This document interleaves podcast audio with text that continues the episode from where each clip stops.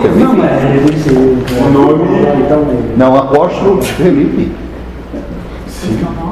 Que tá, é esse cara aqui. Não, também como sabe. Sim. Felipe, Felipe, Felipe. Não, é. Ele não tem outro pseudônimo. Porque Hum. tinha alguns que tinham nome, tinha outro Simão, Pedro e Simão. Mas, mas aí que tá. O que tu chama de pseudônimo é que nem quando chamam alguém de Apelido. propício. É a mesma coisa. Apelido. Ou de rabugenta. Ou de esquecido. Não é isso que eu estou querendo Não, mas se- aí tá, tu não tá querendo falar porque tu tá romantizando aquilo, mas foi dessa forma que aconteceu. Tá, Pedro. Foi, foi o quê? Sabe por que, que chamou? Sabe por que que chamava Simão de Pedro? Chamava de pedra. Simão Pe- Pedro quer dizer pedra. Quer dizer, ele é teimoso de uma pedra. Segundo a. Bíblia, sobre essa pedra edificarei o meu templo. Então é a mesma coisa, é um apelido que ele deu. Petrus. Ou Petrus? Petros, mas ele não falava é, latim. Era o, Ah, Pedro mesmo. Aramaico, era diferente. E aí faz toda a diferença. Deixa ele dar aula, Pedro. Daniel, Sabe que vocês muito provavelmente vão vir numa encarnação como cônjuge. Eu acho que vai ser um gato. Aquele lá que nasce junto lá com É, não, mas você é bastante provável. Trabalhar numa fábrica de café. Vai ser um triângulo amoroso. Trabalhar na- Mas é bem provável. Trabalhar numa fábrica de café. pergunta, será que É bem provável. Josué, uma pergunta que alguém me pediu para fazer. Será que algum de nós aqui não tenha convivido ou vivido na época de Jesus Cristo? Ah, existe uma possibilidade. Existe uma possibilidade. Eu acho que, na verdade, talvez todos tenhamos co- coexistido naquele período. Não, não, não posso dizer se lá, mas eu acho que existe uma possibilidade. Foi ela que absoluta. Eu não sei. Existe uma possibilidade. Né? São infinitas encarnações. Alguém tinha que estar lá resolvendo problemas. Quem sabe não foi eh, nós que jogamos pedra nele, né? É, pode ser. É bem possível. Bem possível. Bom, vamos lá, gente. Então, vamos... Hoje a gente entra no, na reta final desse trabalho. Essas são, são, eu acho que vão ser de 5 a 7 encontros, porque o, o Evangelho de Tomé é um pouco extenso, nós vamos debater, porque o Evangelho de Tomé é todo o compêndio é, moral do Cristo, né? Onde os outros evangelhos falam muito mais, os, os- os canônicos, né, que foram aceitos pelo concílio de Cineia, né, né, Nicéia. Nicéia. Você diz, né, foram aceitos pelo concílio de, de Nicéia, são muito mais históricos, né, falam de, de, de questões do, da história, né, da cronologia. Esse fala única e exclusivamente da questão moral, do ensino moral. Ele é totalmente diferente né? E Tomé, que era irmão de Filipe, e ambos irmãos de Jesus, todos eles filhos de José. Então, essa dentro do nosso entendimento que o mentor passa, essa percepção que houve uma uma uma inseminação divina, segundo o entendimento deles, não aconteceu. Né? A, o encarnante de nome Jesus encarnou como qualquer um de nós. Né? Tinha pai e mãe biológicos. Né? O entendimento é que disso é porque José era um homem muito mais maduro que Maria. Maria era uma moça muito jovem quando engravidou. Né? Maria era a segunda ou terceira esposa de José. Ele era viúvo de duas ou três esposas já. E tinha esses irmãos. E ele já tinha dois filhos, pra Tomé e Filipe. né, que não eram filhos de Maria, biológico, mas todos filhos de José. E dentre esses, Tomé era o melhor amigo de Jesus. Né, Porque Tomé foi quem Era uma- cuida- era quem cuidava Era de o, o Jesus. primogênito. É, Isso. Primogênito. E cuidava de Jesus quando pequeno. Né? Então se tornaram os melhores amigos. E talvez por isso, ou não sei se por isso, esses, essa, esse compêndio de, de ensinamentos foi passado para ele, né? para que através do, do trabalho dele fosse, fosse alcançado o tempo diante do tempo. Certo? Então, vamos lá, vamos começar a falar sobre sobre essa história menos contada.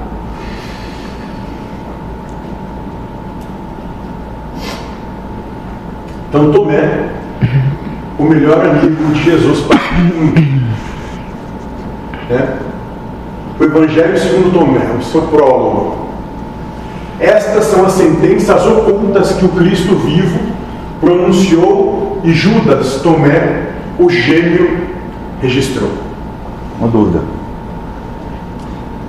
No Gólgota, o Jesus mencionou para Maria algo como que eis aí o teu filho, está se referindo a quem?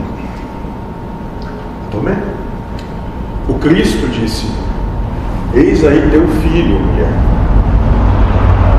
Não Jesus. Esse gêmeo, o que, que é? Gêmeo de quem? Ele Tomé é um Ah, gêmeo. foi Tomé? Ah, eles eram. Foi, Ele também. foi Tomé que falou?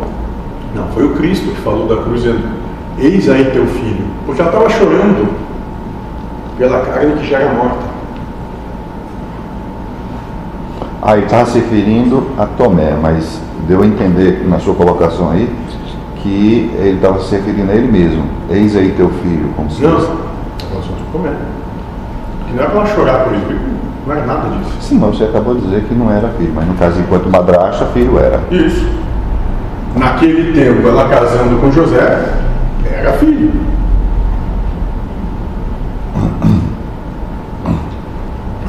Judas Tomé, o registrou um.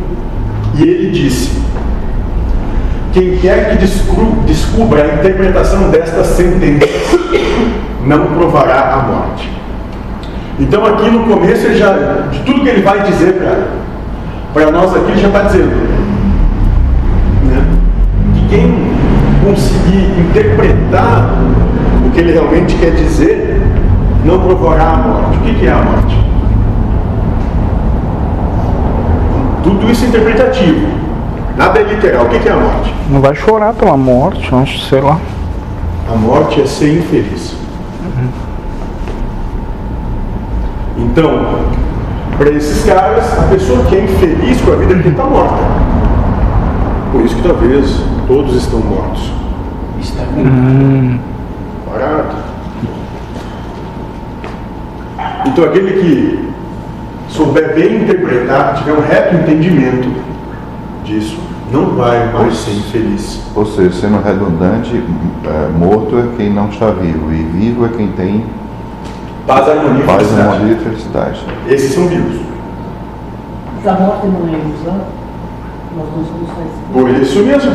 Volto a dizer, é interpretativo. Então, para eles, e como todos os mestres, vamos dizer que mo- morto é aquele que não, não, não vive em paz, harmonia e felicidade.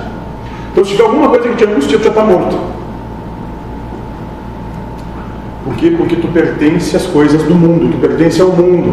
Eu captei já uma coisa aí: Ah, ressuscitar os mortos, ressuscitar os que realmente estão vivos, estão é, Os que estão mortos. Os que porque estão mortos. espírito não acaba, é infinito e eterno. Então, quais dentre esses estão mortos? Aqueles que não estão em Ah. comunhão plena com Deus. a humanidade toda, é 99%. É, quanto 99, talvez. Tanto é que é o que o mentor disse. Quando eu dizia, ah, isso aqui é uma escola, não, não, isso aqui é um presídio. Vocês estão aqui é, presos e limitados, porque são dissonantes do todo.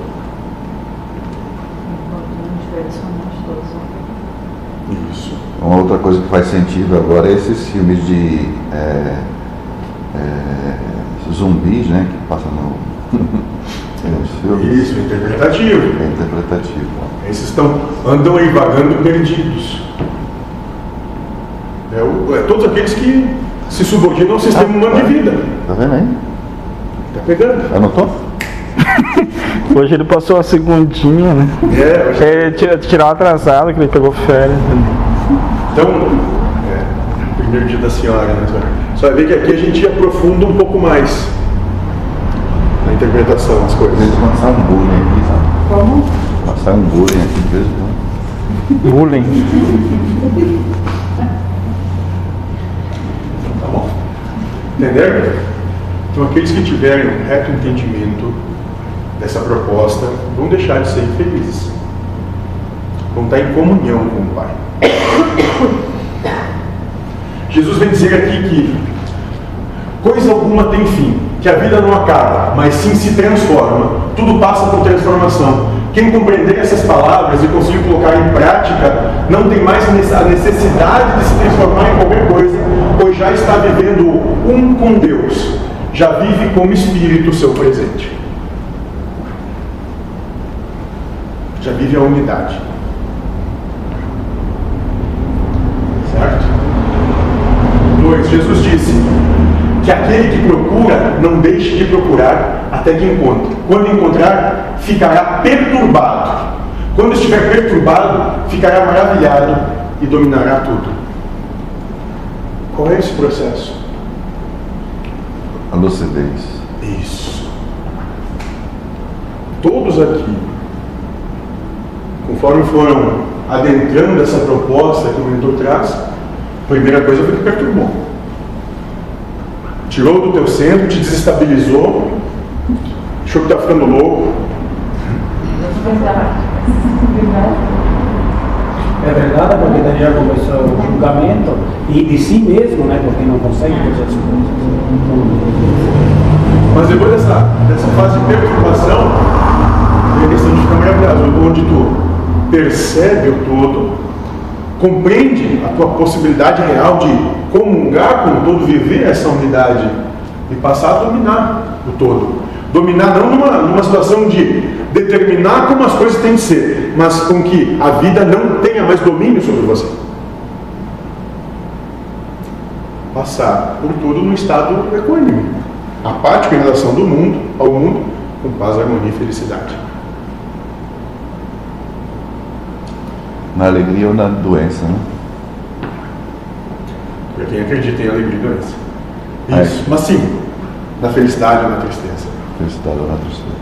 Sempre. Tanto faz, como vier tá bom.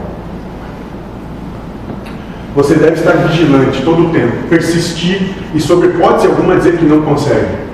Tem de lutar consigo mesmo para alterar tudo o que você acredita ser certo. Quando começar esse processo de desconstrução, tudo sairá do seu lugar. E quando tudo sair do lugar, você alcançará a lucidez e nada mais será desconhecido.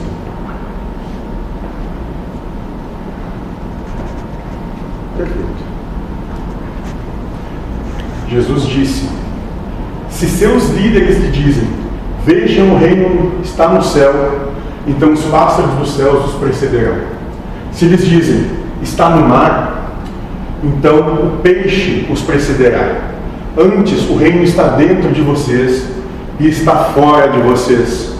Quando vocês se conhecerem, então serão conhecidos e compreenderão que são filhos do Pai vivo. Mas se não se conhecem, então vivem na pobreza e são pobreza. Você já entendeu, né? O reino do céu não está. O reino de Deus não está lá, não lá, está aqui. E o reino de Deus talvez seja tudo que é manifestado e tudo que é manifestação. Né? Sendo que manifestado são todas as coisas, pessoas, seres e objetos, tudo. Manifestações são, são o que cada uma dessas situações provoca, cada uma dessas coisas provoca, passa. É tudo. Mas, se não se conhecem, então vivem a pobreza e são a pobreza. O que é a pobreza? O que é ser a pobreza? Limitação. É infeliz, Sofrer. Aquele que não se conhece, ou seja, né? Verdade universal, segunda verdade universal, não existe vida humana, existe encarnação.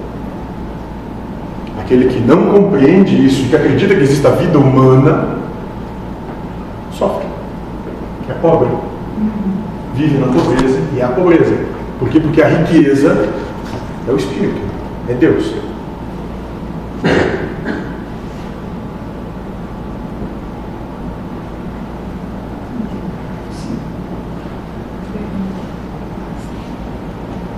Certo? É o mesmo que dizer que O espírito vive como animal e não como realmente é, né? Mas não é isso. Quando o ser vive pelas suas posses, paixões e desejos, e não é um animal? Instinto. Está indo pelo instinto, né? Não, não. Se fosse um instinto, seria muito bom. Pergunta 75A do livro dos Espíritos. Isso vocês têm que decorar, tanto que eu já falei para vocês. Por que, que a razão não é um guia perfeito? Porque é mal educado, ignorante, soberba, invariavelmente vos conduz à ruína.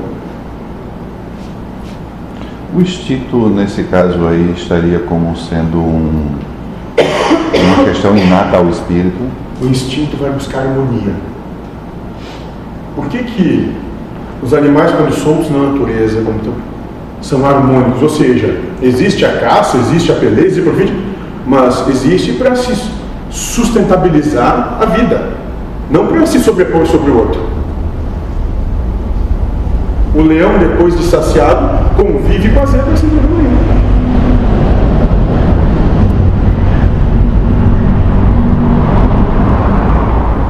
Ou seja, ele não mata, não agride pelo prazer de ser maior. Pela necessidade de sobrevivência. Suprindo isso, ou seja, a sua subsistência, né, se sustentabilizou, ele está em paz, harmônico com o resto. E assim é, a cobra, ela alimentada, ela não ataca, só se pisar nela.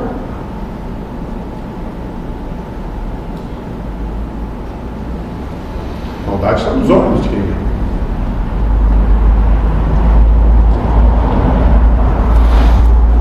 Não são as coisas de fora que vão se mudar. É você que tem de mudar a sua consciência para tornar a sua existência lúcida. Tudo que você tem de alcançar já está dentro de você. Quando você se conhecer, souberem que são espíritos, compreenderão Deus. No entanto, se você não sabe que é espírito, você acredita que é material e irá perecer. O destino de todas as coisas materiais é do pó veio, por pó vai retornar. Aquele que valoriza o que é material vai retornar ao pó, vai se manter como pó.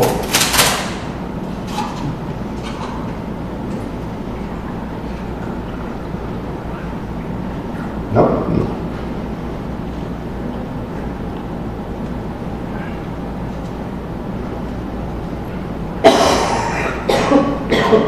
E Jesus disse: a pessoa na velhice não hesitará em perguntar a uma criancinha de sete dias sobre o lugar da vida. E essa pessoa viverá, pois muitos dos primeiros serão os últimos e se tornarão um só. Eu não entendi nada.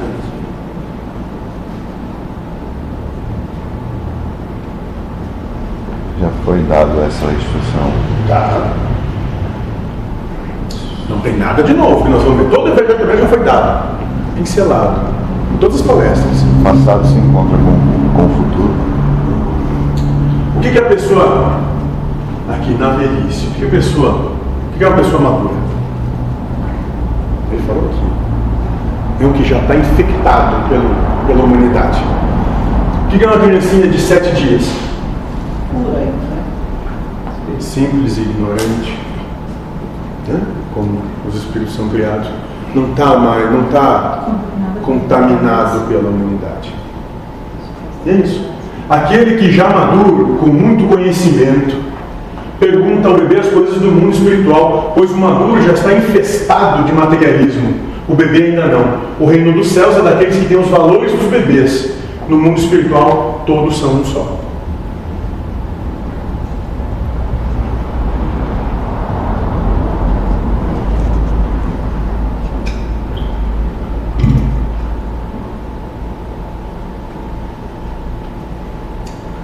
Ele está aqui alertando a soberba. A mente sempre vai puxar todos nós para a soberba. E o que é soberba? Se achar melhor que o seu próximo. Se achar mais entendedor, superior. Então ele diz que aquele que pensa que é grande, naquele dia de Cristo, vai olhar para os menores e se aconselhar com eles, porque ali está a sabedoria. Os menores do mundo, né? São os grandes do Espírito. 5. Jesus disse: Conheça o que está diante da sua face, e o que está oculto para você ser-lhe-á revelado, pois nada há oculto que não seja revelado.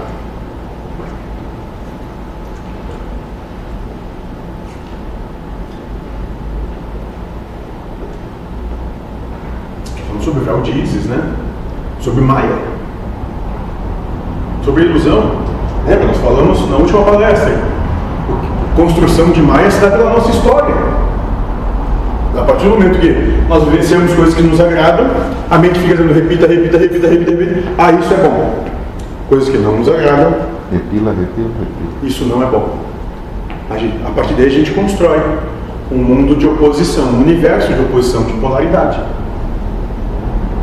Fala, amor.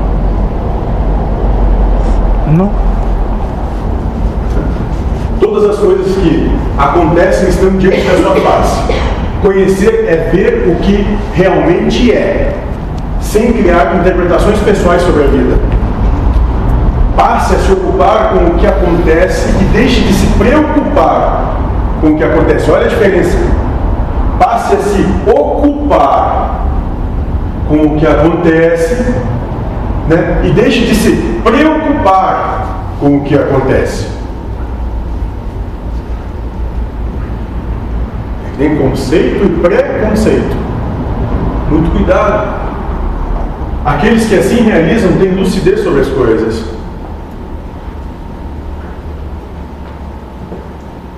Você deve abdicar dos seus objetivos particulares para viver os objetivos espirituais. Enquanto tu estiver botando o teu tesouro nas coisas do mundo, tu vai ter a paga do mundo.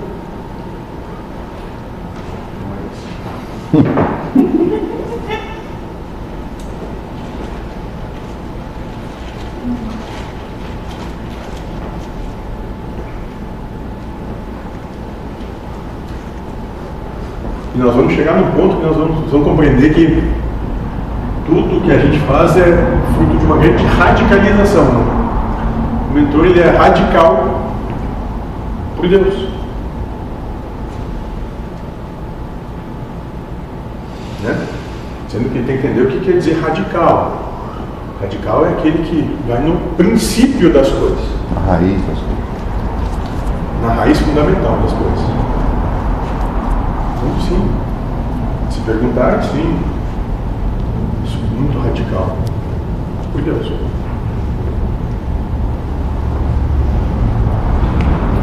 Seis. Seus seguidores perguntaram-lhe e disseram-lhe: Quer que jejuemos? Como devemos rezar? Devemos dar esmolas?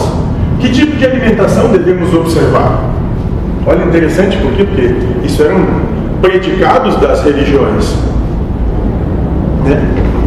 Ele diz, vai dizer, não devem mentir e não devem fazer o que odeiam, porque todas as coisas são desvendadas diante dos céus, pois nada há oculto que não seja revelado, nada há encoberto que permaneça velado. E aí é mais ou menos aquela coisa que não importa o que entra pela tua boca, o importante é cuidar do que sai. Ele deu um passo a mais, ele disse, nem é que sai, é o que tu Sente. sente, é um passo a tua geração sentimental a partir daqui. Fecha aqui também.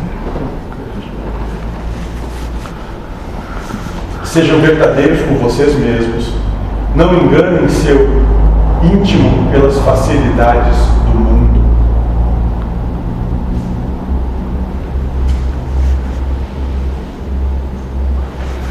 E quantas vezes a gente se engana durante o dia?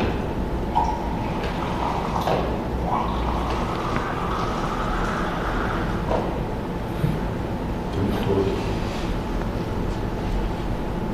E Jesus disse: Feliz é o leão que o ser humano comerá, pois assim o leão se tornará humano, e tolo é o ser humano que o leão comerá, e o leão se tornará humano. Paradoxal, né? Essa aí é, é, é- tá na lata, como diz o provérbio. Leão aqui é uma analogia com poder. O poder deve ser engolido pelo ser, então o ser será poderoso. Porém, aquele que se permite ser engolido, seduzido pelo poder, será um predador entre seus pares, existirá pelo ganhar. Analogia do leão, símbolo de poder. Eu já estava deduzindo que o leão representaria o animal humano. O animal em que o humano é, absorveria ele. Lembra que isso aqui é cultura judaica, né? Nós- Não, não romana ou grega. né? Se fosse grego.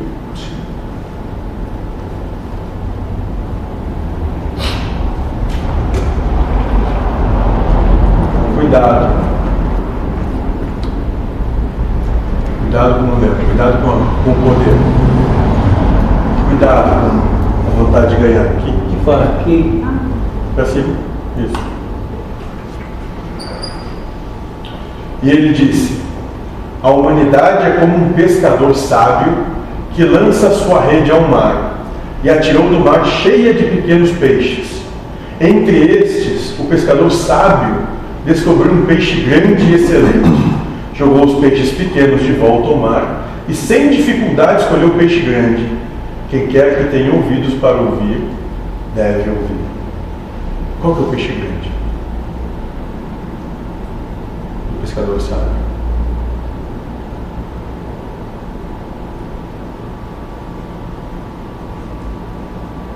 Quem que é o peixe grande? de Peixe grande. Claro, Deus. a espiritualidade, as coisas do céu. Peixe grande é amorosidade entre todas as possibilidades que não vão saciar a fome do espírito. Aquele que possui a sabedoria dos feros desperta para o que realmente veio fazer nesse órgão.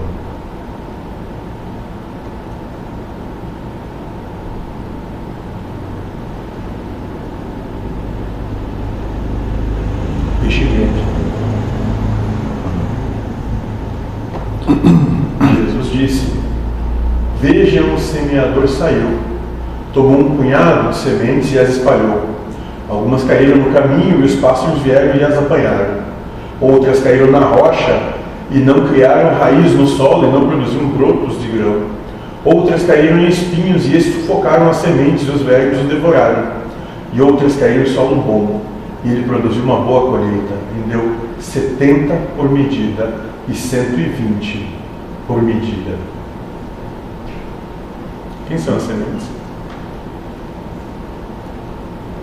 Palavras, né? Somos nós. Não é um que ele. Estava pensando no- nos ensinamentos que ele tinha pregado. Pode ser. Mas A questão é qual o terreno, né?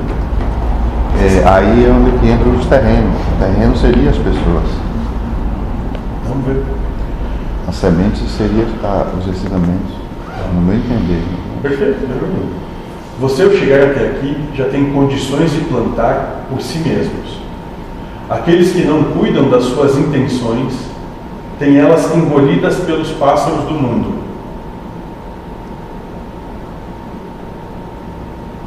Aqueles que jogam suas intenções entre as rochas, as posses materiais, não colherão nada, pois nada levarão desse mundo. Aqueles que deixam suas intenções entre os espinhos, paixões, são sufocados pelas paixões e têm suas intenções devoradas pela ilusão. Mas aqueles que plantarem suas intenções na amorosidade colherão frutos, frutos que apenas podem ser sorvidos pelo Espírito. Então, intenções, ele vai dizer. Nem isso. Hum? Intenções.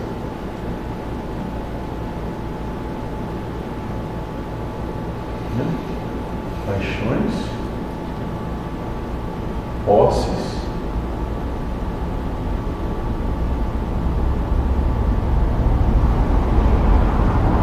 desejos.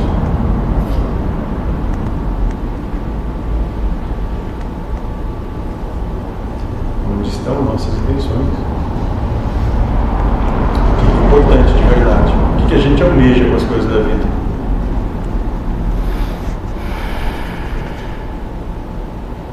A gente vírgula, cara pálida. Hã? A gente vírgula. Porque é, dentro do que a gente tem orientação da, da, da- da- dentro da casa da morosidade, é, passa a absorver outra, outro entendimento e como tal já não tem a mesma. Como é a mesma aquela frase que diz não sei o que não volta mais atrás? Ah, É. Não, eu tenho uma, uma outra que eu conheci que é bem. é um pouco mais. O espírito não retrocede. é, pode ser. Tem uma outra que eu aprendi no Rio que é assim: merdas cagadas não voltam ao cu. É, essa aí. Isso aí. Essa é mais fácil de decorar. Isso faz o pessoal compreender bem a, intenção que você está querendo dizer.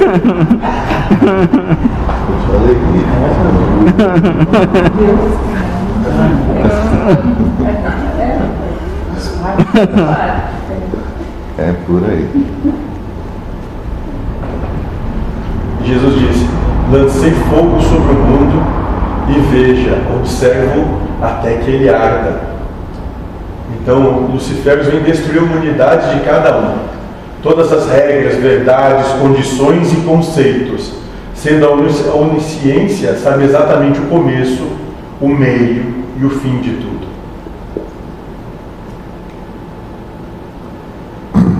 Isso aí é uma coisa simples, como toda, como toda verdade deve ser simples, mas esse, trecho aí, digamos assim, causa o terror na humanidade.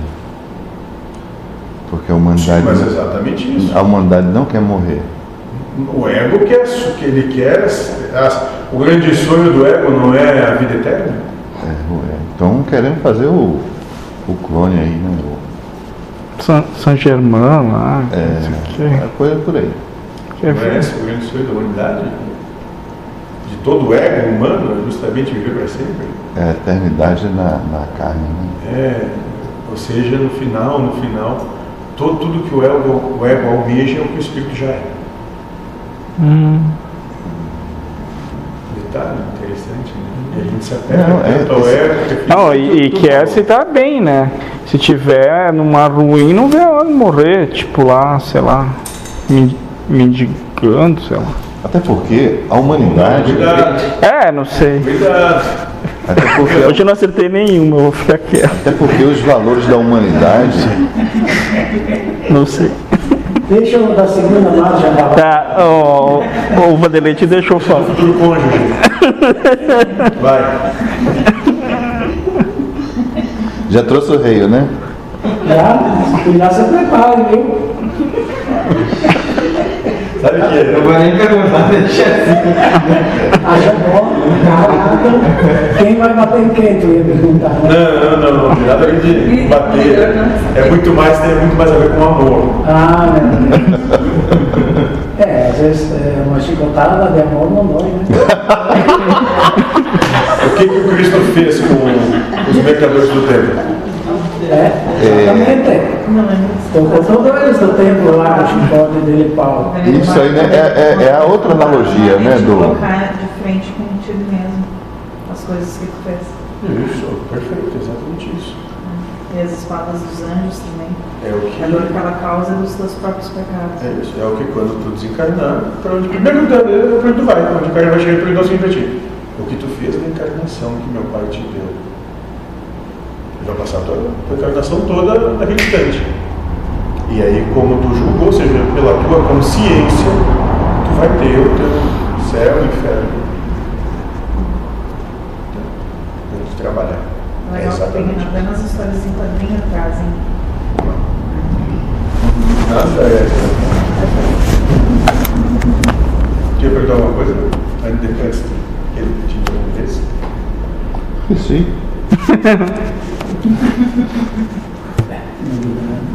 Então o fogo está lançado no mundo e o Cristo fica observando o mundo queimar. O que que é o mundo queimar? O que que é esse fogo? Se consumir com suas próprias paixões e desejos. Exatamente. Se autodestruir. Isso. E não é o que as pessoas fazem o tempo todo. Então o tempo todo um querendo passar por cima do outro. Ah, ah, O ah, tempo todo lutando um com o outro. Vamos, vamos dar um retrospecto na parábola do joio e do trigo, porque eles serão vamos lançados. Aqueles leis serão lançados ao fogo, né? Aí me veio a co- correspondência. É isso.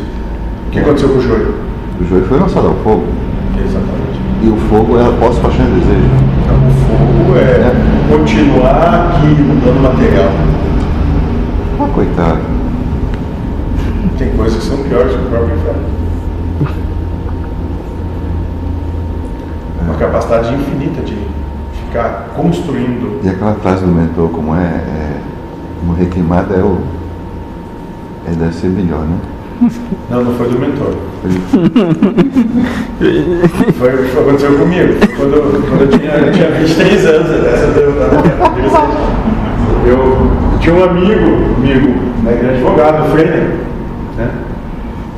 E aí eu conhecia a mãe dos meus filhos e tal, e eu fui lá no era ele bonito e tal, tinha uma, tinha uma biblioteca, uma estante enorme de madeira, assim, a mesa dele de carvalho linda na frente e tal. E eu já quero falar contigo, tá? não, sobe aí tal, ele subiu lá e tal. E ele estava ali, procurando um livro de uma jurisprudência, sei lá, o que que é. Eu queria falar contigo, ele não pode falar, mas eu estou procurando um negócio aqui. Não, mas aí eu queria falar uma coisa meio séria. Assim, não, pode dizer, estou procurando aqui, não vou mais procurar. Tá, então tá, é, eu vou me casar. Aí quando ele estava procurando, ele parou. Ele fez assim. Aí ele se virou desse jeito, virou, botou as duas mãos na mesa, abriu as mãos e sentou. Aí ele me olhou. Aí com as mãos abertas, as mãos abertas, mesa, vai casar, né? E batia com os dedos na mesa. Mas aí era mais forte. Né? Batia. Aí cas- casar é bom, mas casar é bom. Morrer queimado deve ser pior, mas vai casar. Casa.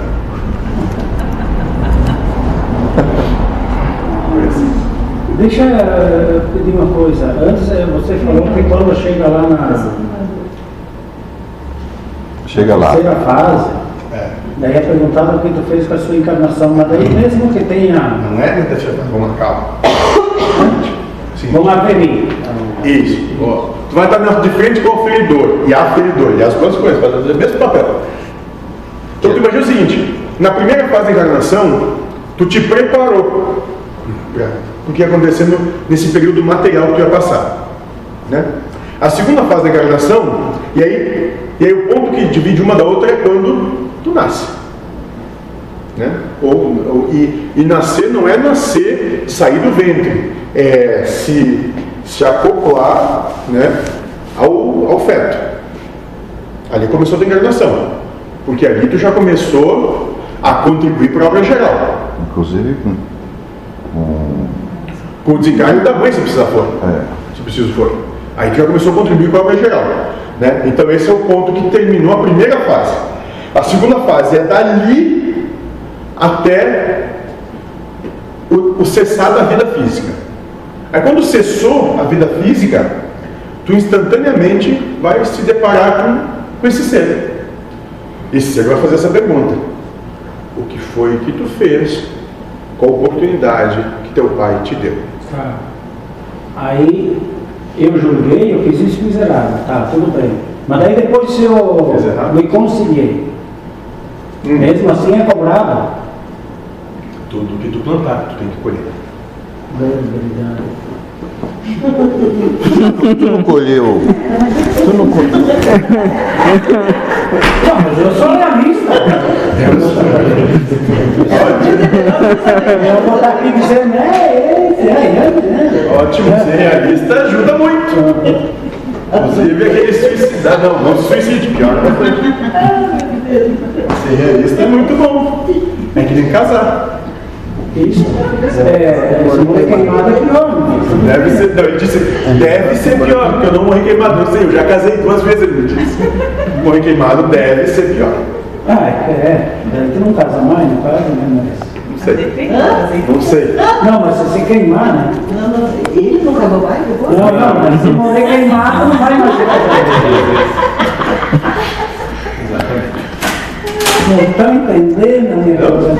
Aí, e aí nessa terceira fase, vai chegar aí, e nesse ponto ele vai te perguntar isso, nessa pergunta toda a tua encarnação passa, pela tua, é aberta na tua mente, né? Ou seja, tu começa a ter ciência de, de tudo, que, tudo que aconteceu, né? Que tudo, todas as provas que te foram propostas, e, e, e como tu acolheu essas propostas? Amando a Deus sobre todas as coisas, ou se achando injustiçado, vendo erro, apontando as coisas não deviam ser assim, não deviam ser assado. E a partir desse teu, desse teu critério de amar a Deus, ou apontar as coisas como sendo isso ou aquilo, tu vai construir a tua terceira fase de encarnação. O que, que, que é? Né? É, no caso de que se tu veio com uma proposta de numa encarnação, né? Tu, na primeira fase tu, tu, tu disse, olha, eu tenho raiva de 0 a 10, nível 7. Aí eu vou encarnar para no fim da segunda fase dessa encarnação chegar a nível 4. Aí tu vem, tem encarnação, e quando findou a prova física, tu saiu nível 9. Então, tu vai ter essa terceira fase, como espírito não retroage, vai ter essa terceira fase, que é experienciar raiva sobre raiva num turbilhão onde tu vai ter tanta oportunidade de sentir raiva até que tu diga eu não aguento mais, eu quero me conciliar e tal, e tu volte a sair dessa situação com nível 7 de novo, para poder começar uma outra encarnação, para poder continuar trabalhando tua raiva, até que chegue nível 4. Quantas encarnações forem necessárias. Por isso que uma encarnação não é uma, uma existência física, é uma proposta moral que podem precisar centenas de existências físicas para se alcançar. É que nem passar um filme que o mocinho manda o bandido. Até não matar o bandido, vai continuar o filme. É. Ou até que ele compreenda que Não, não, agora existe mocinho, não existe bandido, não existe coisa alguma e nem não precisa se culpar de nada, só tem que amar.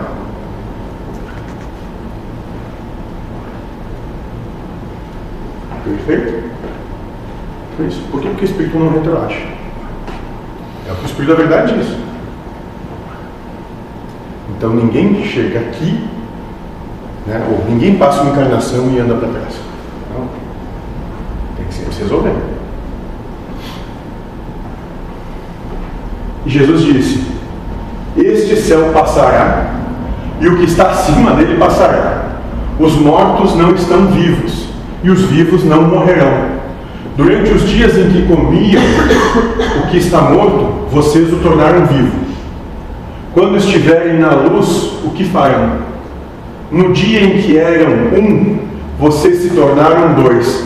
Mas quando se tornarem dois, o que farão? É um tanto quanto enigmático, né? Vamos lá aqui. Tem 32 interpretações possíveis. O universo está em movimento de expansão, mas logo entrará em movimento de retração. O ego não é vivo, apenas o espírito é vida. Enquanto encarnados têm a possibilidade de amar e, pelo amor, tornar vivo o que está morto. Então, quando tu comeu o que está morto, aquilo passa a ser vivo. Né? Quando retornarem à sua essência, estarão de frente a Luciferas. E o que dirão da oportunidade que Deus deu a cada um de vocês? Você já pertenceu ao todo, já foi um com Deus, você se colocou fora desse meio, se tornou outro e não Deus. Você realmente acredita que pode existir fora do todo?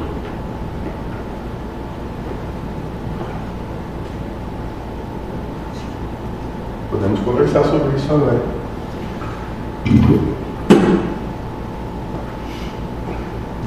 E aí talvez a gente possa desenvolver um pouco melhor o conceito de Tarracaba.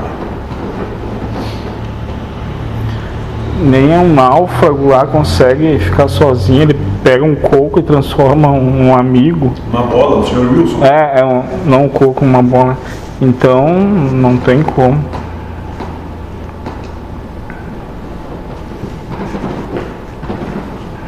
O que, que a gente vai dizer,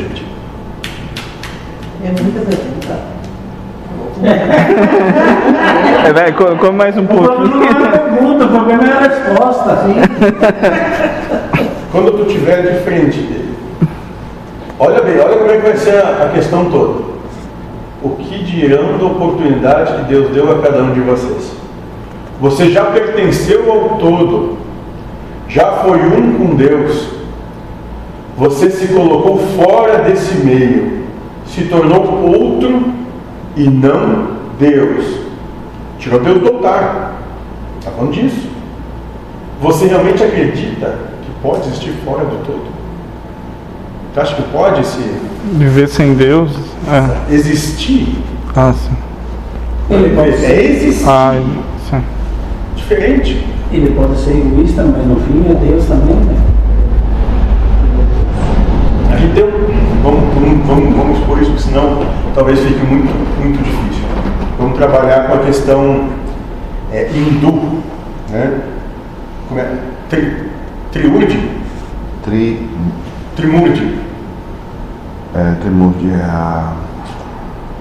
Trimurde. Trimurde, né? Exatamente. Então os hindus têm uma, um entendimento, tá? isso tudo é simbólico, vamos dizer assim.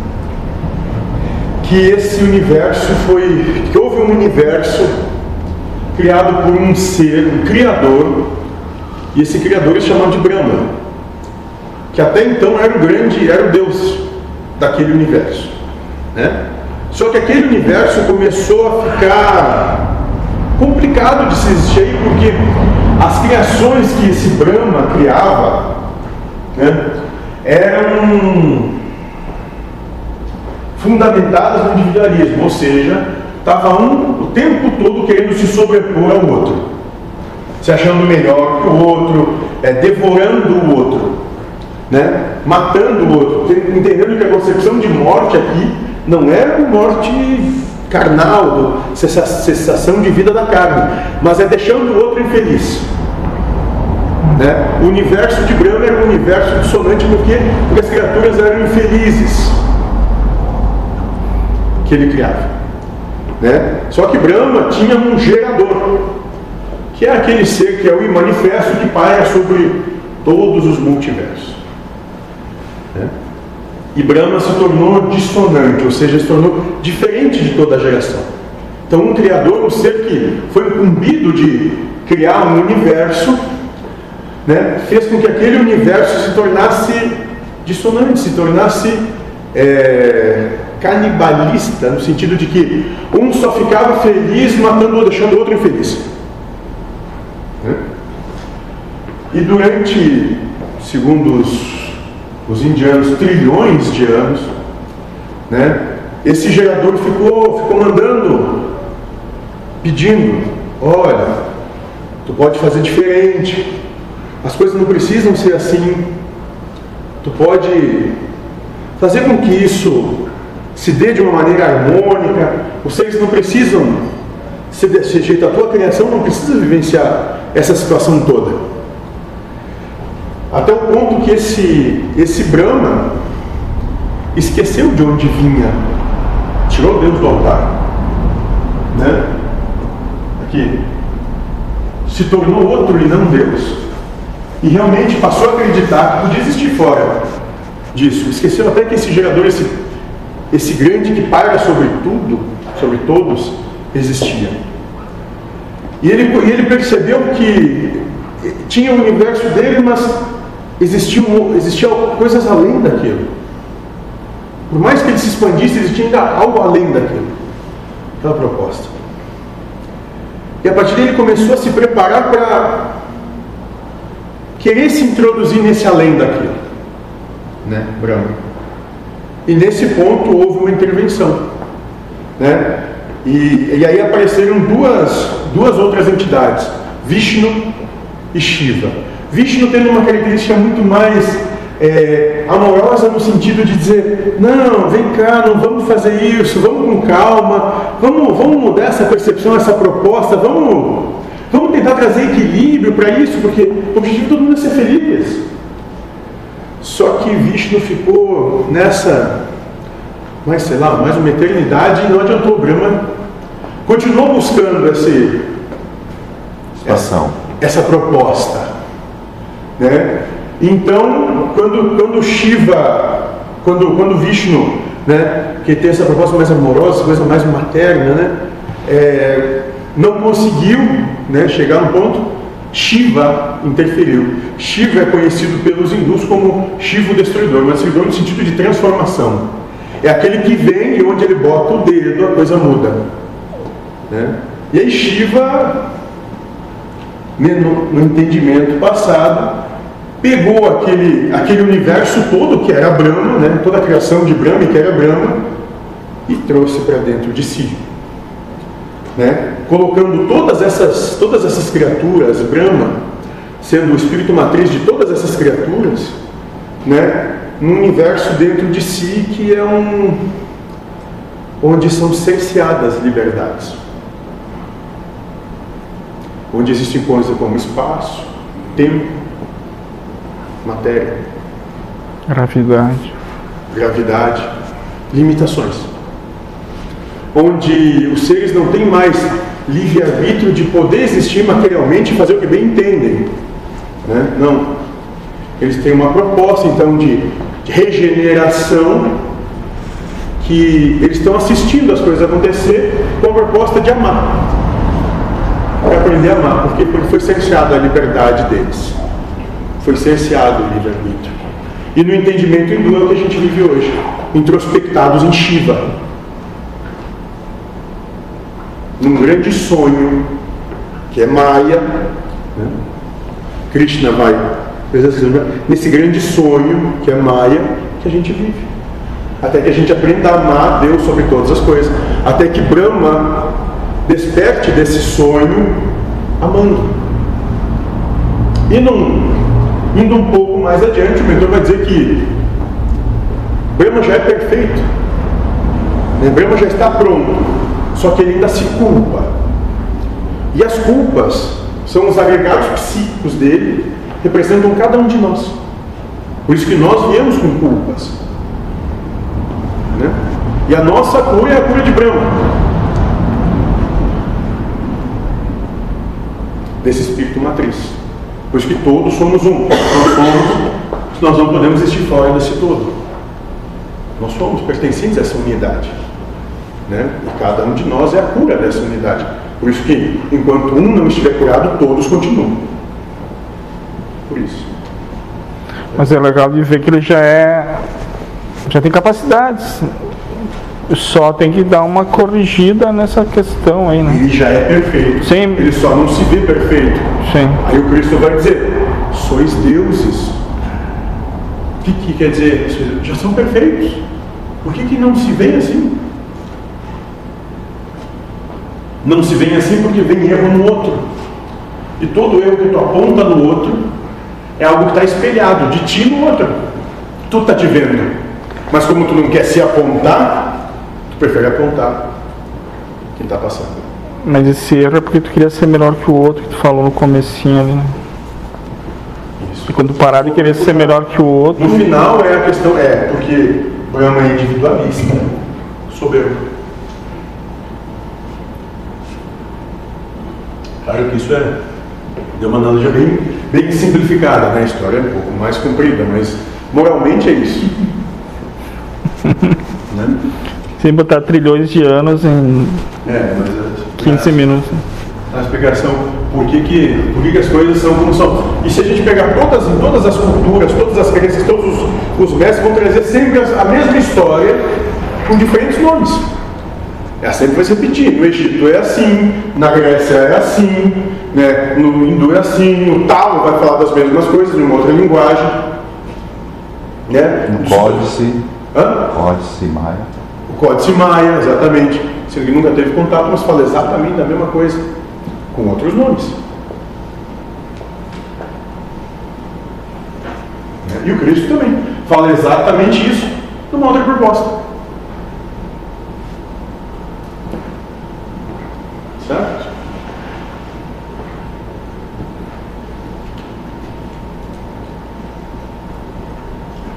Que é os anjos caídos, né? Então, que ele Os anjos caídos é nós, é nós, encarnam. sim. que estão aqui para se, se trabalharem né, até cumprir o já são perfeitos, já são os anjos, são perfeitos. São filhos da perfeição. Tem como seu gerador, seu princípio, perfeição. Mas por quê? Porque comem do fruto da árvore da sabedoria, o conhecimento, e a partir disso começam a ver erro nas coisas.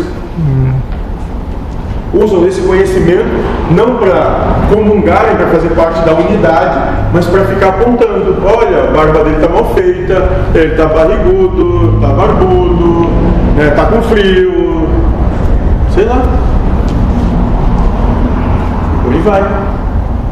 Se reproduz sem parar. Nomes, ele está Olha, está julgando aqui, viu? Tá vendo como é o trabalho? Julgando sempre, apontando. Jogou. Compreenderam? Como é que a mente funciona? Ela, ela usa subterfúgio para dizer, não, não sou eu, eu tô- ele que está fazendo. Não quero perder. Isso, a mente nunca quer perder. Brahma nunca quer perder. A gente fica tão acostumado nisso da conta. É o vício de ser humano. Faz porque acha que isso é certo.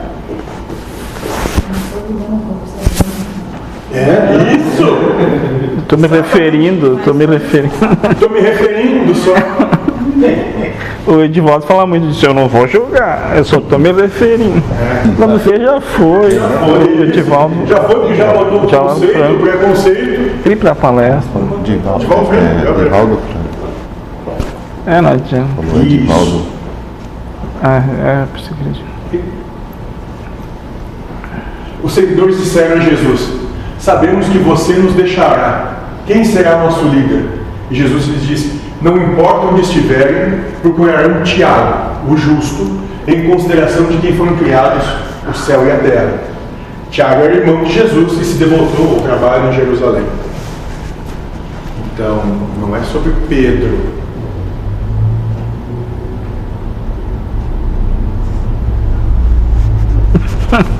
que deveria ser construído. Sabe por que, que escreveram lá sobre Pedro? Pedro foi para Roma. Foi para Roma. E também tem um detalhe, Ah. o Tiago, ele está no livro psicografado, parece que é, é 100 anos, é, cima dois mil anos atrás. da teimosia, da... da arrogância do Império Romano. Tanto é que o que, que o Papa faz quando se elege Papa? né, Ele pega o poder atemporal romano. Ou seja, ele se diz, eu sou imperador. A partir de agora. Por isso está dando conflito com esse novo Papa, né? O Papa está... As coisas vão mudando. Os tempos são outros. Você quer falar o quê? É, Tiago, Hum. ele está naquele livro psicografado sobre dois mil anos atrás, Há dois mil anos. e depois vem a 50 anos depois, né? Uhum. A, a, a sequência de Emmanuel.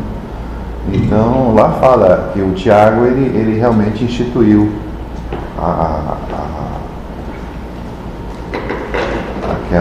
esse trabalho, mas como sendo uma, uma, uma seita judaica e não como Paulo começou a pregar aos gentios como sendo um ensinamento e não uma, uma religião.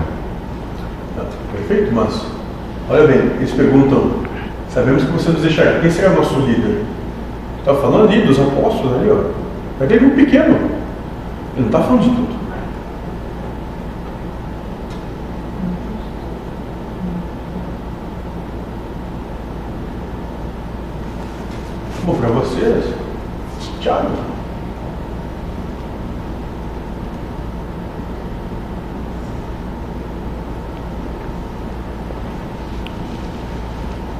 Três, Jesus disse aos seus seguidores: Comparem-me com algo e digam-me com que me assemelho. Simão Pedro disse-lhe: O Senhor é como um mensa- mensageiro justo. Mateus disse-lhe: O Senhor é como um sábio filósofo. Tomé disse: Mestre, minha boca é totalmente incapaz de dizer com o que o Senhor se assemelha. O que, que ele quer dizer ali, Tomé? Tomé disse: Não sei. Não sei. É porque o, o- quando Tomé, comecei a estudar a Bíblia e, e via o Tomé muito reticente com relação a tudo que se colocava, aí quando eu comecei a, a, a assimilar as coisas da amorosidade, aí eu vejo assim como um, um, um- um- é, foge a palavra também agora, deixa quieto. É, um insight que Tomé realmente tinha assimilado a coisa da amorosidade.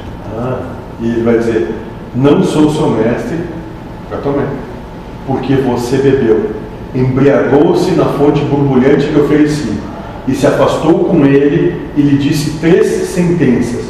Quando Tomé voltou para seus amigos, esses lhe perguntaram: O que Jesus lhe disse? Tomé lhes disse: Se eu lhes expuser uma dessas sentenças que ele me disse, vocês pegarão pedras e me apedrejarão, e as pedras virarão fogo e os consumirá. Vocês.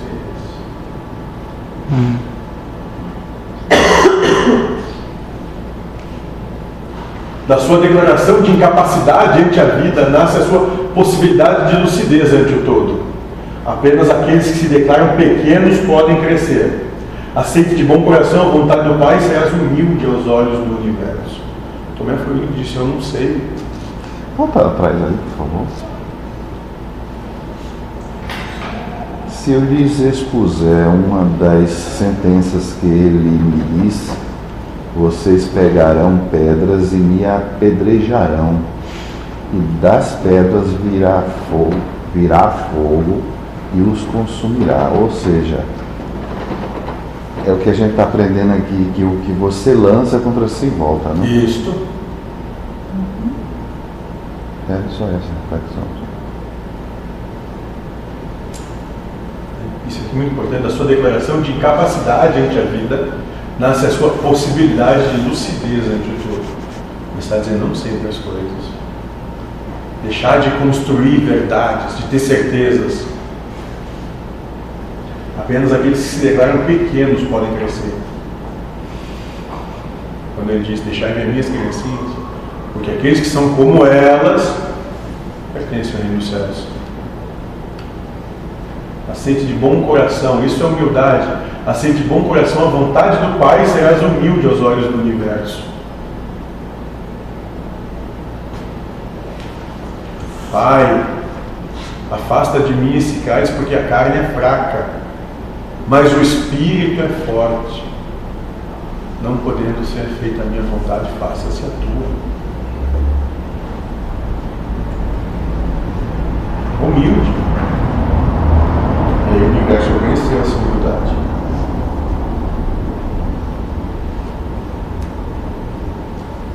Jesus disse-lhes: Se jejuarem, incorrem em pecado, e se orarem, serão condenados, e se derem esmolas, prejudicarão os seus espíritos. Quando forem a qualquer região e andarem pelo campo, quando as pessoas os receberem, comam o que lhes servirem e curem aqueles que estiverem doentes, pois o que entrar em sua boca não os conspurcará, e o que sai da sua é o que sai da sua boca que os conspurcará. É o que a gente falou antes, né? Cuidado com o que sai da tua boca, não o que entra nela. Compreendam a necessidade, a necessidade sua e dos outros. Não julguem a vontade de Deus. Não importa aquilo que comerem, mas é de suma importância aquilo que proferirem, pois aquilo que sai da boca, impulsionado pelo sentimento de seu âmago, é o que auferiremos de vós outros. Não necessariamente a palavra, né? mas a, Impulsionado pelo sentimento do seu âmago.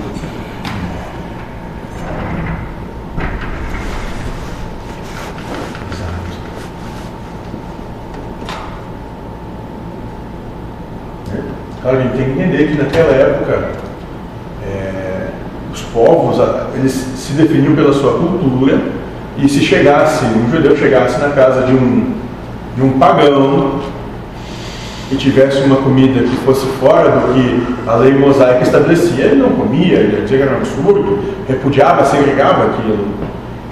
E Cristo não, você tem que acolher. Seja lá o que for, acolha o que vem. Soberba, né? No caso de rejeitar um. Ó, Isso, aqui, ó. cumprindo a necessidade sua e dos outros. Não julguem a vontade de Deus. Não lutem com Deus. Não importa aquilo que comerem, mas é de suma importância aquilo que proferirem, pois aquilo que sai da boca, impulsionado pelo sentimento do seu âmago, é o que oferiremos de vós outros. E até hoje.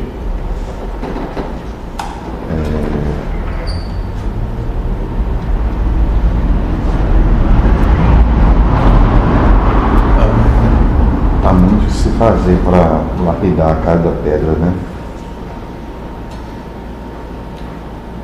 É só amar. É soltar, despossuir o mundo. É simples, é fácil. Jesus disse: quando virem alguém que não nasceu de mulher, pros- prosternem-se e adorem.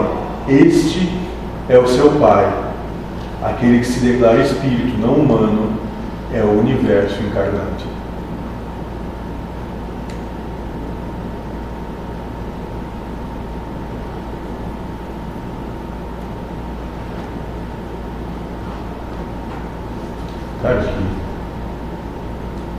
De- quando ele fala declarar, ele não está falando que é só dizer, né? É realizar. Isso, é realizar. É vivenciar aquilo em. Não ter valor humano algum. Viver como Cristo. É, vai demorar. Não.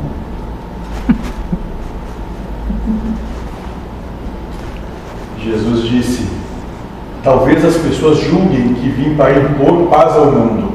Não sabem que vim para impor conflitos sobre a terra, fogo, espada, guerra. Pois haverá cinco em uma casa, haverá três contra dois, dois contra três, pai contra filho, filho contra pai, e permanecerão sozinhos. Eu vim destruir sua humanidade. Isso passa por destruir seu conceito de família. Sua família é o universo.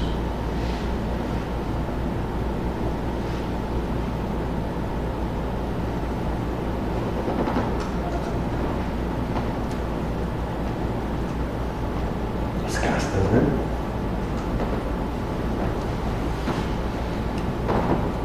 Estamos há 8 mil anos nessa e a gente continua se separando por família.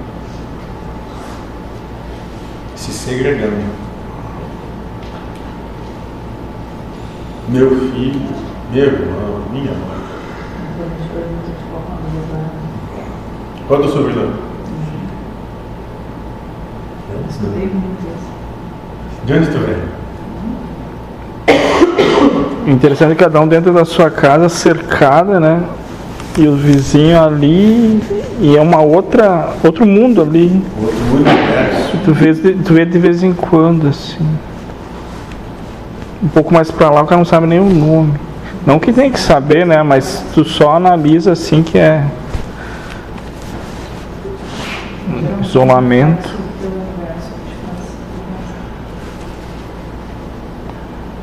Pelo universo, acho que nós- Por aí. Foi o que nós vimos. Tá com raiva do teu vizinho ou tá com raiva de ti mesmo? Pelo que tu tá enxergando.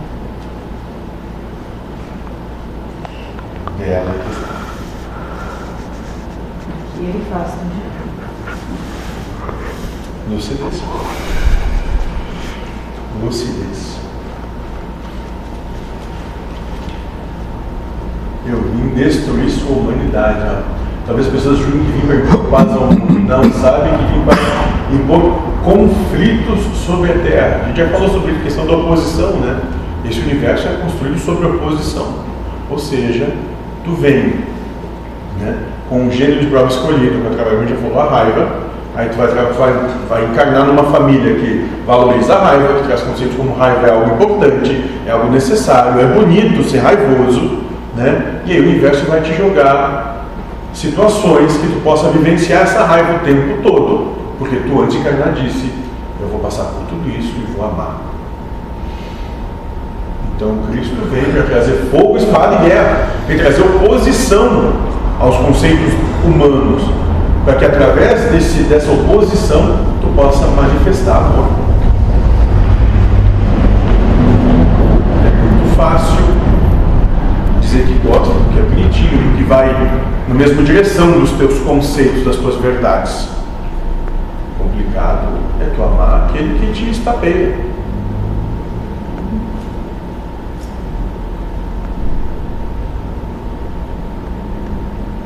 Não é isso que ele diz quando ele diz: se alguém pede a tua túnica, dá também a capa, se diz para te andar um quilômetro, anda dois. Mas quantas vezes eu tenho que perdoar sete? Não, 70 vezes sete. Cada situação. Ou talvez, como ele fez na cruz, dizendo, Pai, perdoe-os, eles não sabem o que fazem. Que ele diz assim, eu não vejo erro, são crianças. Eles não sabem o que estão fazendo. A gente não consegue dizer isso para o nosso vizinho, para o nosso chefe, marido, esposa.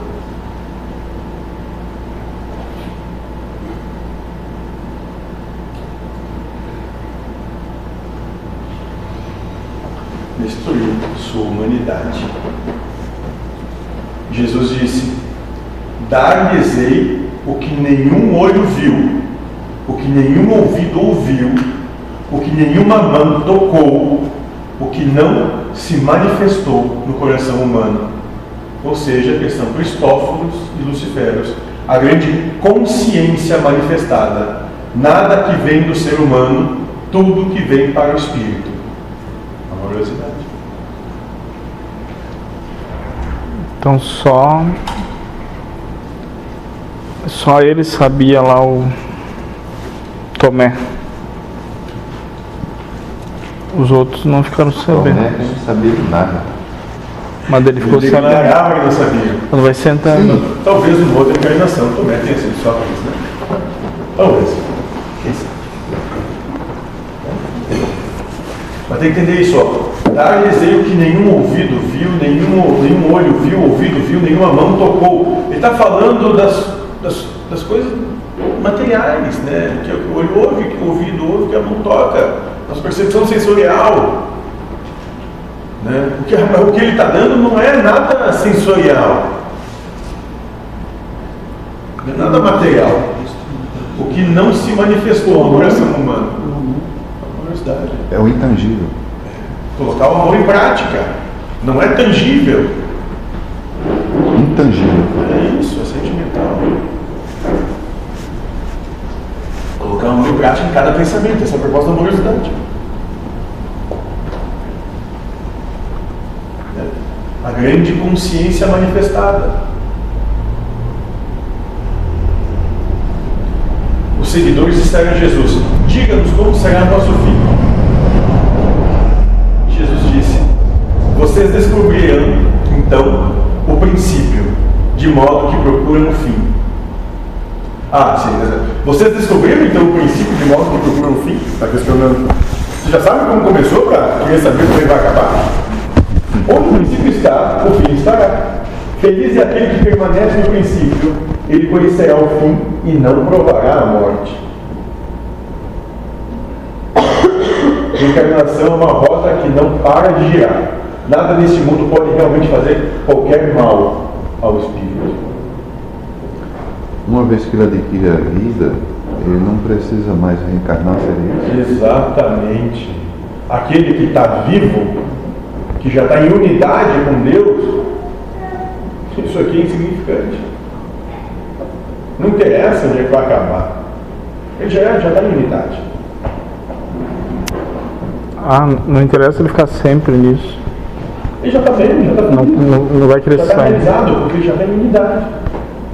Ele não existe mais como nós, pisando no chão. Ele tá aqui, mas não. Mas nunca teve ali. Ah, sim.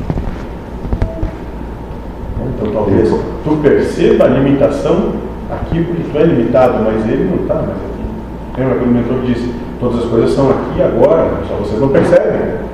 Até porque o, o encarnar, dentro do conceito da espiritualidade, é, se dá quando você vem cumprir provas e expiações. E se você está aqui com miss, é, missão, é, você está liberto, está vivendo. Isto está aqui feliz. É, você está vivendo, porque você não está pegando é as coisas do mundo. É, é, é sutil dentro Lembra do. que nós falamos sobre a questão do universo, né? Me lembrei agora dos lampejos. É, de vez em quando eu tenho esses lampejos. Lembra que nós falamos sobre a questão do universo, como é que o universo se dá, a questão vibracional das coisas, né? É. Ou seja, Pulsa. quanto, quanto mais quanto mais tu manifestar valores espirituais, né, aproximar, quanto mais tu te aproxima de Deus, da unidade, menos manifesto materialmente tu te torna. E para isso não precisa desencarnar. É um estado de consciência, né, é manifestar a tua essência. E Jesus disse: Feliz aquele que existiu antes de existir. Se tornarem meus seguidores e ouvirem minhas palavras, olha bem, está dizendo, se se tornarem, estava com os apóstolos e não considera ainda com eles seguidores. Se se tornarem meus seguidores e ouvirem minhas palavras, estas pedras lhes servirão.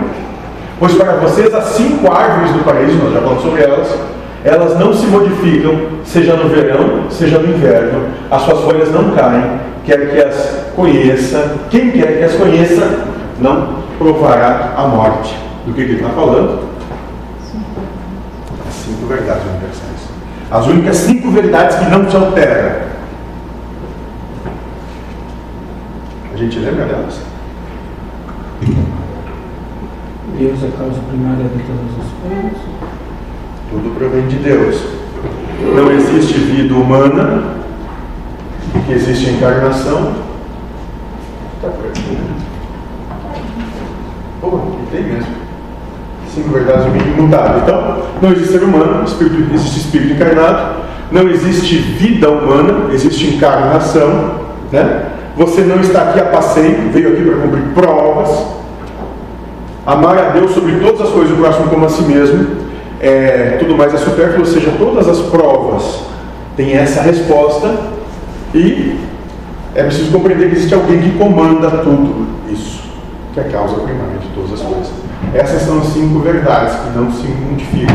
São as cinco árvores do paraíso e elas não se modificam, seja no verão, seja no inverno. As suas folhas e suas folhas não caem. Ou seja, são eternas. Não importa o que aconteça. Quem quer que as conheça não provará da morte. Feliz é aquele que existe como espírito verdadeiramente feliz. Aquele que é feliz por saber que é espírito apenas a pedra serve. Não precisa de ouro, prata ou qualquer coisa do mundo. Ao discípulo, o que é simples lhe basta. Ama aquilo que o Pai grande lhe provê. Para existir como espírito, é necessário que se exista por essas cinco leis do universo. Cinco verdades universais. Primeiro, não existe ser humano, existe espírito encarnado. Não existe vida humana. Né? Não existe vida humana, existe encarnação. Você não está aqui a passeio, você está aqui para fazer provas. Amar Deus sobre todas as coisas, o próximo como a si mesmo. Todo o resto é supérfluo. Essa é a resposta de todas as provas. E você precisa entender que existe alguém que comanda tudo isso. E esse alguém, esse ser, seja o que der, é a causa primária de todas as coisas. Eu vou fazer um exercíciozinho aqui, posso? Ah, deve. Cuidado para não ficar coração só. Não, mas é, é justamente para estigar aqui, para que cada um se meça dentro de si mesmo. É, o, o paraíso era paraíso até a chegada da mulher. Ah, aí Não, só, só isso. Eu tenho certeza que pode complicar se continuar no meio de raciocínio. Mas É só isso. eu estou gostando. É, eu disse pra ele. Posso pegar fogo. É só isso. Ele disse, não podia tirar nenhuma folha da árvore, né? Daí Brahma foi lá e pegou a maçã. É, eles vocês expulsaram ele do observam- paraíso. Você observam os sentimentos de cada um de vocês. Porque Ah. eu falei de, de forma já premeditando que não era na. E na vida futura quando ser mulher, né, Vanderlei? Eu sei, né? Jesus. É, a vida futura tu és Vanderlei. Certo? Vão vir como casal. Gêmeos né? não tenho Então, então é o seguinte, não precisam responder essa questão, mas comunga consigo mesmo essas considerações. E vejam que reação vocês ultimamente tiveram. Claro que a partir disso a gente pode buscar a tua compreensão de mulher de feminino. Mas que diferença faz ser mulher ou homem? Não, Não, ele tá falando não tem nada a ver com mulher ou com homem. Isso, não é isso, então tudo é simbólico. Sabe, a partir do momento que existe polaridade, a coisa começou a ficar complicada. É, não só isso, mas o sentimento que gera na, na- a palavra tem poder, naquilo que eu proferi, independente de ser mulher ou não, o fato é que você polarizou a su- os seus sentimentos. Isso. Se houve isso, Ele tá querendo oportunidade para apanhar, só isso que ele tá querendo. É da- é. É. Sim, sim. Quer ver qual é Eu tô o brincando. sentimento que vai gerar? Isso, mas sim, eu, eu, eu, eu, eu compreendo que Eu concordo contigo. Eu compreendo que não, não cabe a todo mundo entender. O que- o que- o- o- a- a- até porque cada um tem a sua relatividade. Estado de consciência manifesto. Então, quando nós compreendemos essas cinco verdades universais que não se alteram, acabou o problema. É, Eu aproveitei uma, uma, uma frasezinha machista que tem por aí, é, que passam aí na internet, né? Para lançar essa reflexão. Mas isso não faz parte do meu conceito de opinião, não. A partir do momento que a mulher quis homem, Não, mas não né? tem problema para ela. Não sou nem a favor nem contra, muito pelo contrário. Então, aqueles que conhecem essa árvore, essas cinco árvores, não vão, pro- não vão participar da morte. Vão ser felizes. Não vão ter mais problema.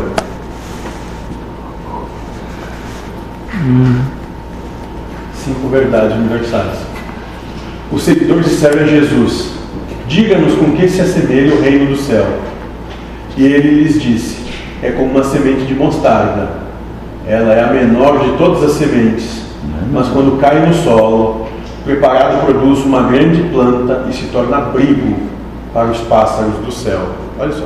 Mas a não- é- a esta mostrada não é menor do que a nossa. É mostarda, Como ganhou a bolacha. E tu não sabe se é a mesma mostarda aqui. Diz que é mostarda, é mostarda de hoje.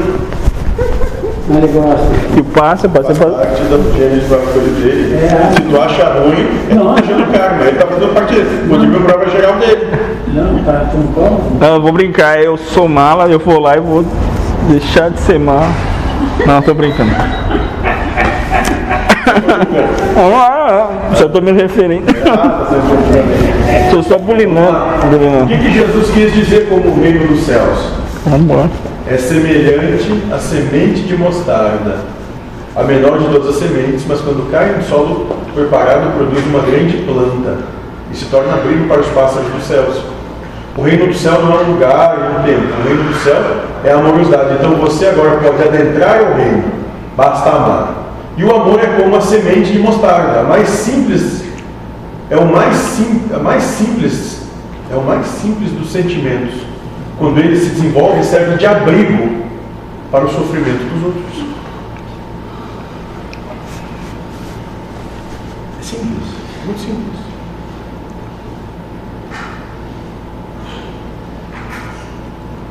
E Maria disse a Jesus: Seus seguidores se assemelham com o quê? Quem é Maria ali? Madalena. Não. Mãe? É? Disse ele: São como criancinhas que vivem em um campo que não é delas. Quando os proprietários do campo chegam, chegarem, eles dirão: Devolvam-nos nosso campo. Elas tiraram suas roupas na frente deles a fim de devolvê-lo para eles e lhes entregam o seu campo. É o ser humano quando desencarna, Quando ele se. Quando ele tira as, as vestes das verdades deles. Os discípulos são todos os que quiseram seguir Jesus e todos os discípulos têm que saber que estão em uma terra que não são donos. Campo material, matéria. Ninguém é dono de nada aqui. Quando o dono chegar, eles entregarão tudo para o dono. Toda a vida pertence a Deus. O dono dessa terra é Deus. O discípulo de Cristo tem a lucidez que ele não vive. Quem vive é Deus e tudo pertence a Deus. Nada ser, nada esperar, esperar nada querer. Apenas servir.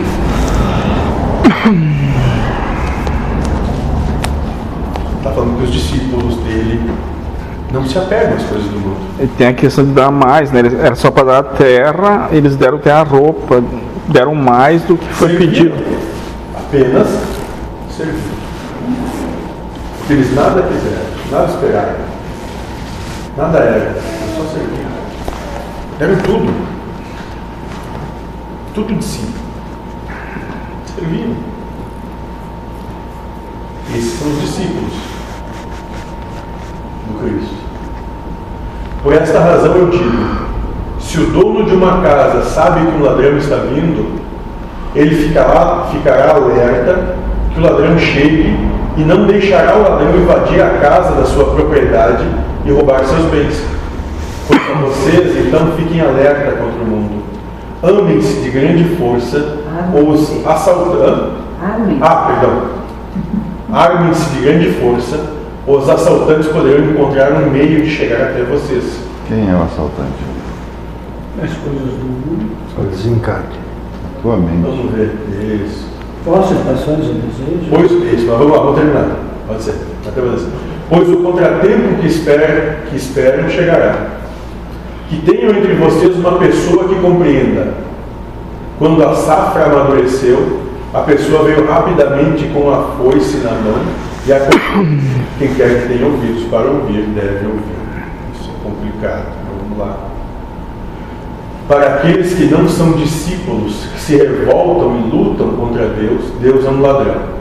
O ladrão que, mesmo você estando preparado, vai pôr ao fim seu roubo. Vai chegar até o fim do seu propósito, Deus. E quando tudo estiver feito, não pensem que terão descanso. Serão ceifados sem trégua. Talvez seja muito parecido com a questão que a raposa tem suas tocas, os pássaros seus ninhos, mas o homem não vai ter onde descansar sua cabeça.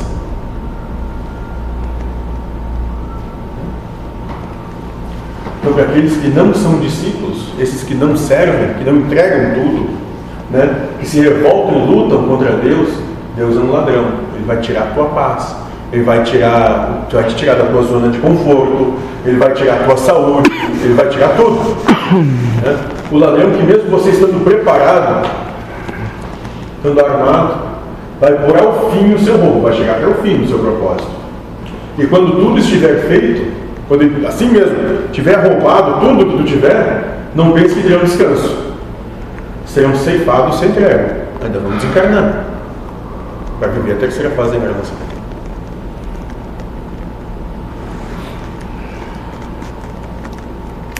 Porque Deus não está nem aí para o ego humano. Os filhos de Deus são os espíritos. Pega a história da caneta. Quando acaba a tinta, ela é posta fora. Assim é o ego.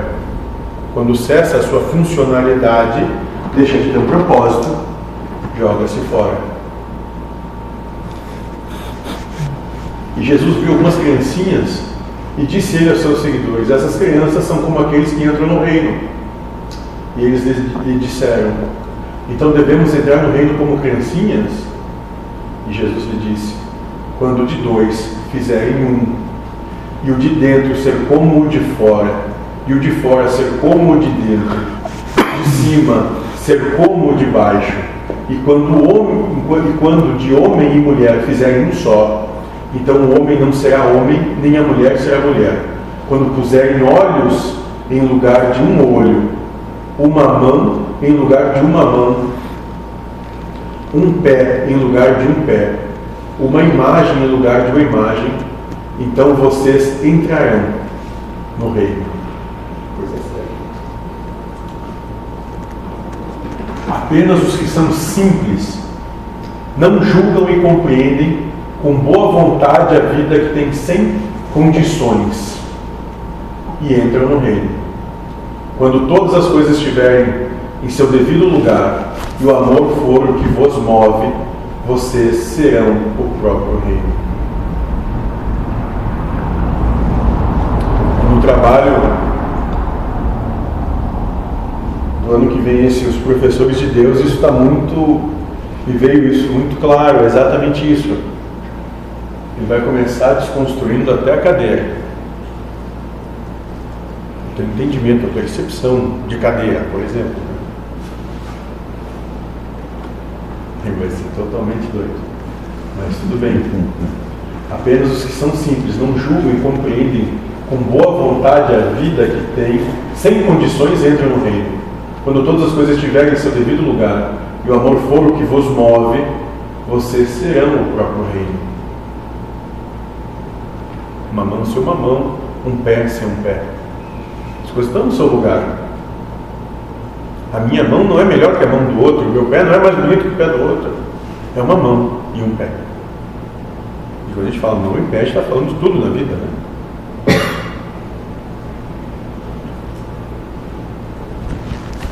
E Jesus disse: Eu os escolherei, um dentre mil e dois entre dez mil, e eles permanecerão como um só. O trabalho não é para todos simultaneamente, ele é interno e individual, mas quando chegar, se acabarão as individualidades. Por isso que essa proposta ela é difícil para aqueles que acreditam no sistema humano vivenciado. É muito difícil, é muito complicado. Bom, Bolsonaro já está dando um jeito na Globo, né? Não sei, eu, Eu nem sabia que a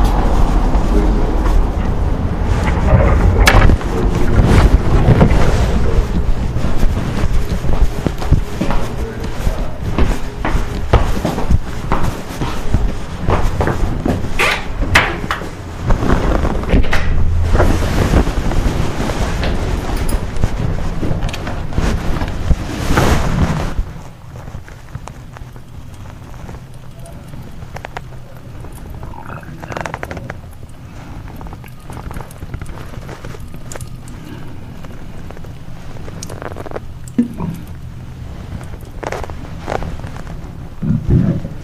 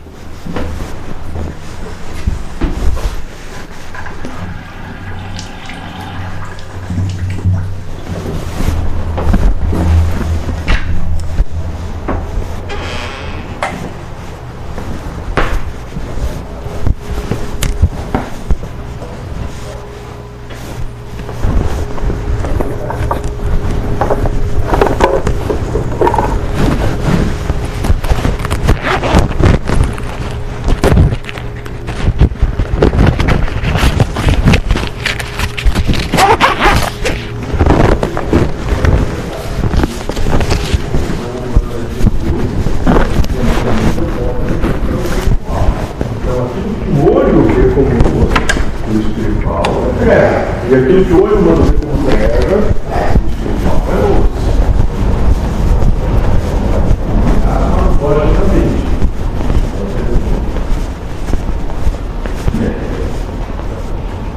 Miniatura. Jesus disse: ame seu irmão como sua alma. Proteja essa pessoa como a pupila de seu olho. Viva por meio de amor ao outro, compreendendo o outro sem ser o outro.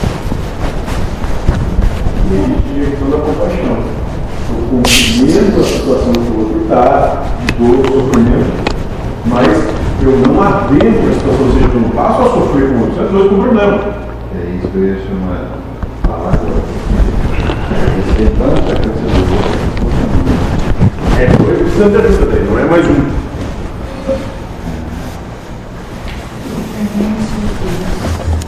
Hã? É isso. Exatamente, e ninguém tem o direito de interferir sobre a cruz do outro, porque essa cruz é a oportunidade de amar. E não, tem, e não existe coitadinho, menor ou qualquer coisa assim. Cada um vem e traz aquilo que precisa, que é justo e merecido para si. Não tem. A gente então, aí a partir a gente vai desconstruir a questão da pena. A gente não tem que ter pena de ninguém. Porque quando a gente tem pena, na verdade, isso é fruto de um individualismo, de um egoísmo nosso, porque a gente não queria passar por aquela situação lá. Tem medo de chegar onde o outro está. Quando tu ama, tu compreende que o outro passa porque precisa passar por aquilo. Vai ajudar o, o outro a, a. Se ele tiver acolhimento, ele não vai ter. Como é aquela história de você vai passar mil anos naquilo até você se chatear disso, né? Então, a mesma coisa, se você não passa pelo sofrimento, você não vai querer se livrar dele, você vai ficar. Neutro. Porque Neutro. aquilo não te atinge. é, Porque quando tu, tu vê uma situação e essa situação te chateia muito, ou tu fica indignado com aquela, com aquela situação, tu está dizendo o seguinte para o universo: eu preciso passar por aquilo porque eu não sei vivenciar isso com harmonia. E vai acontecer, se não nessa encarnação, numa próxima, tu está declarando para o universo que aquilo faz parte do teu karma. Ou seja, das coisas que tu tem que experienciar porque tu não está bem resolvido.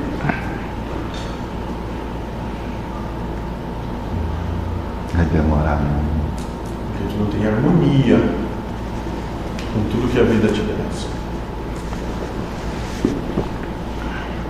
Viva sendo um instrumento de amor ao outro, compreendendo o outro sem ser o outro.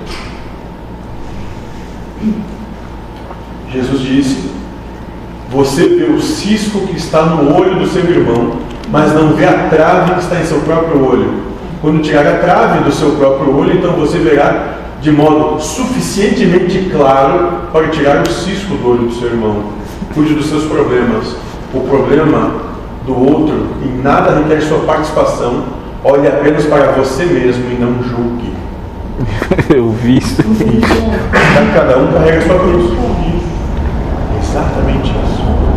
Então a gente vê que sempre está se dizendo as mesmas coisas, de 10 mil maneiras diferentes, até que uma dessas 10 mil, ah, compreendi.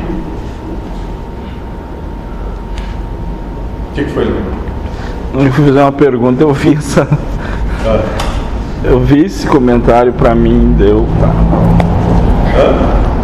Eu fui fazer uma pergunta pra entidade, ela me falou isso aí. Daí entendi. e é isso. Hoje, ô Camuceto, perguntas? Colocações? Só na hora da prova.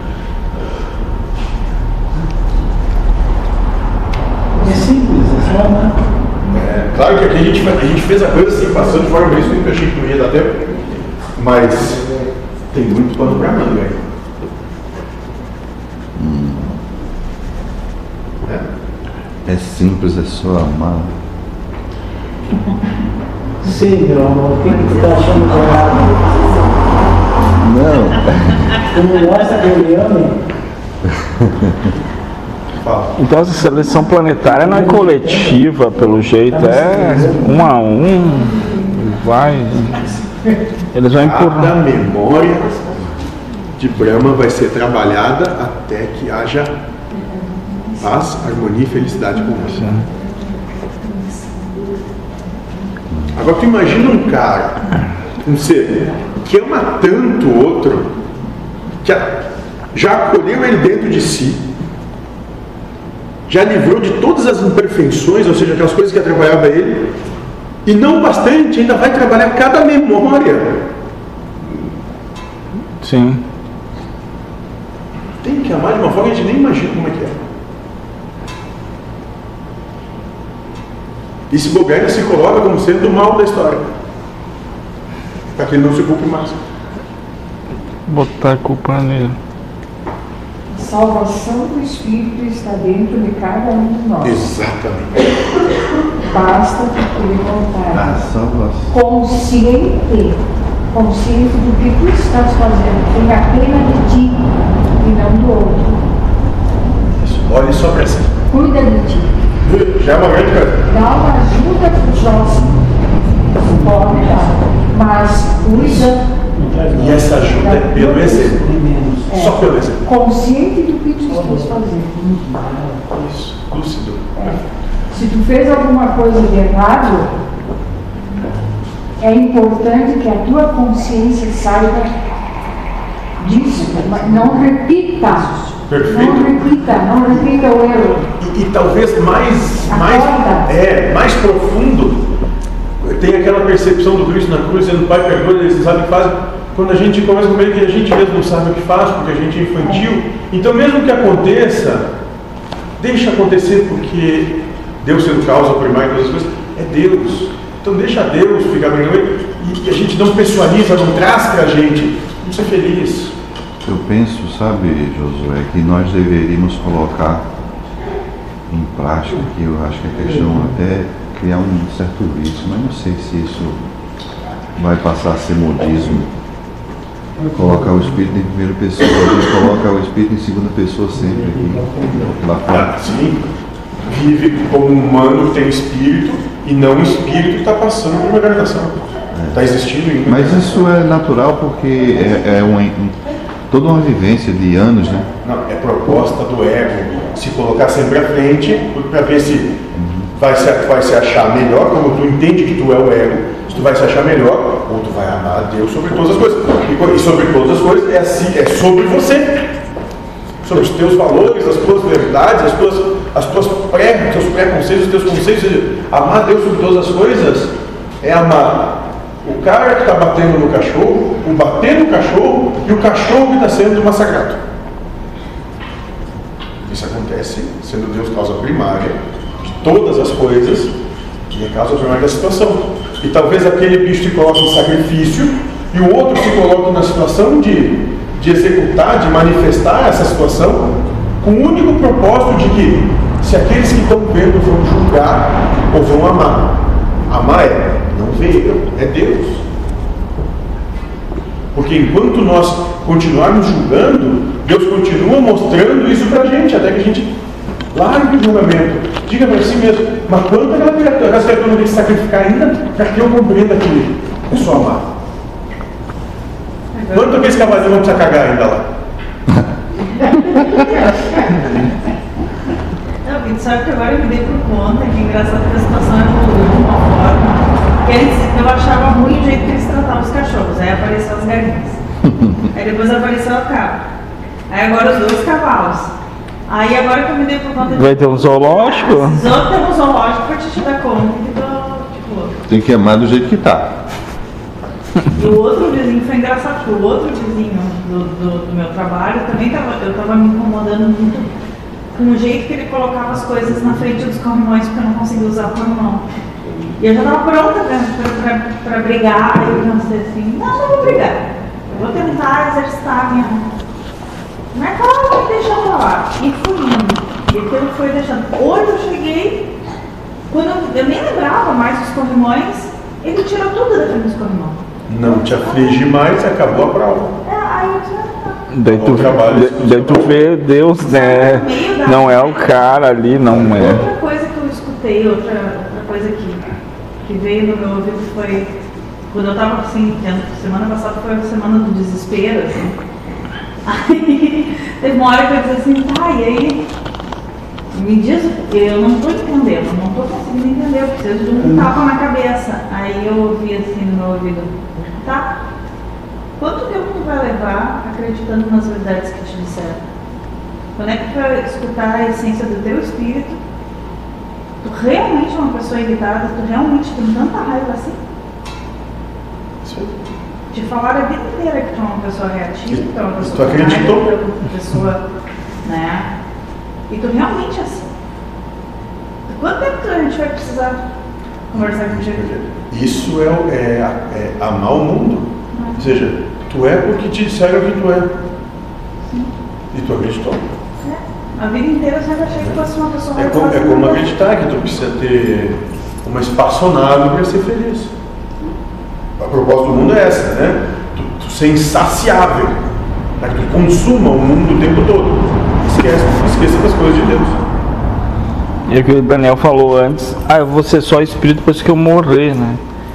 Daí separa, né? Agora sou pessoa e depois eu vou ser um espírito. Quando desencarnar, vai continuar com os mesmos valores. Agora eu caminho, depois eu vou. Até, é tudo diferente. Daí tu acaba não sendo aqui, né? É, Mas é isso mesmo. Quanto tempo a gente ainda vai acreditar que é esse sistema que nos define? Sabe? E, é, e é isso, e essa pergunta vale para todos nós. Quanto tempo nós vamos acreditar que é o que o mundo diz que nos define?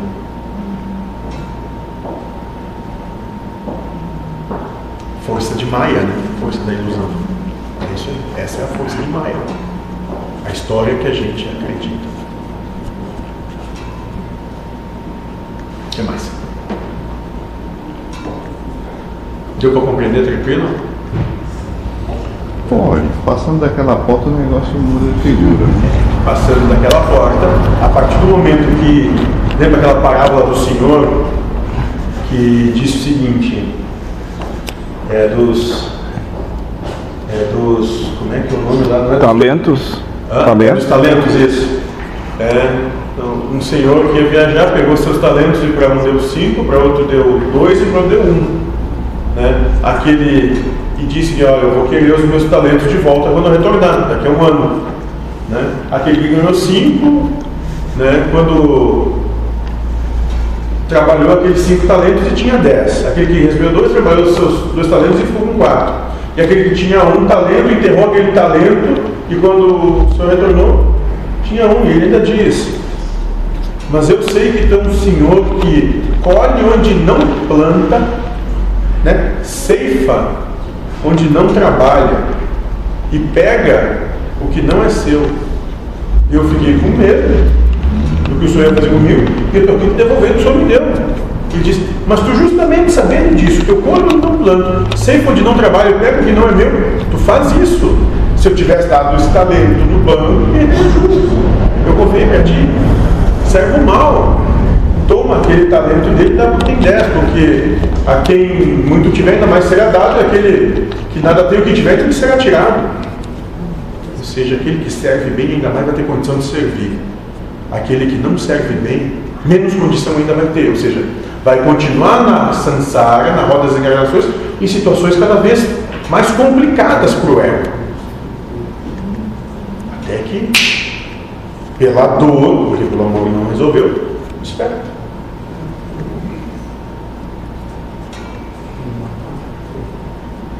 Então o rico é aquele que mais dá, Que serve.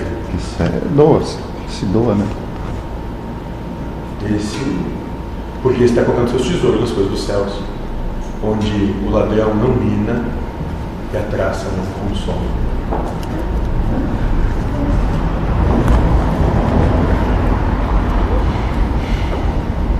Mais alguma coisa?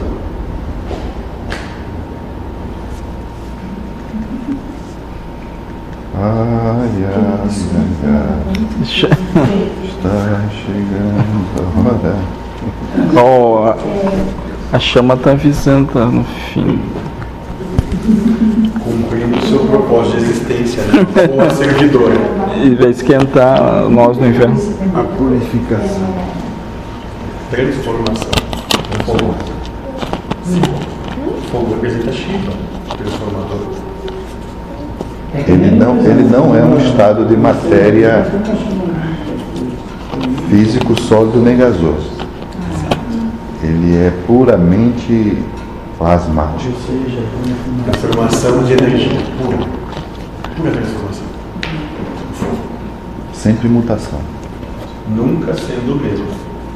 Não importa que a pilha seja exatamente igual, com a mesma quantidade, mesmo funcionando, o fogo vai ser diferente.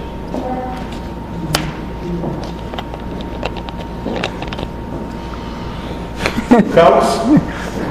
Vocês estão fumando uns negócios muito fortes.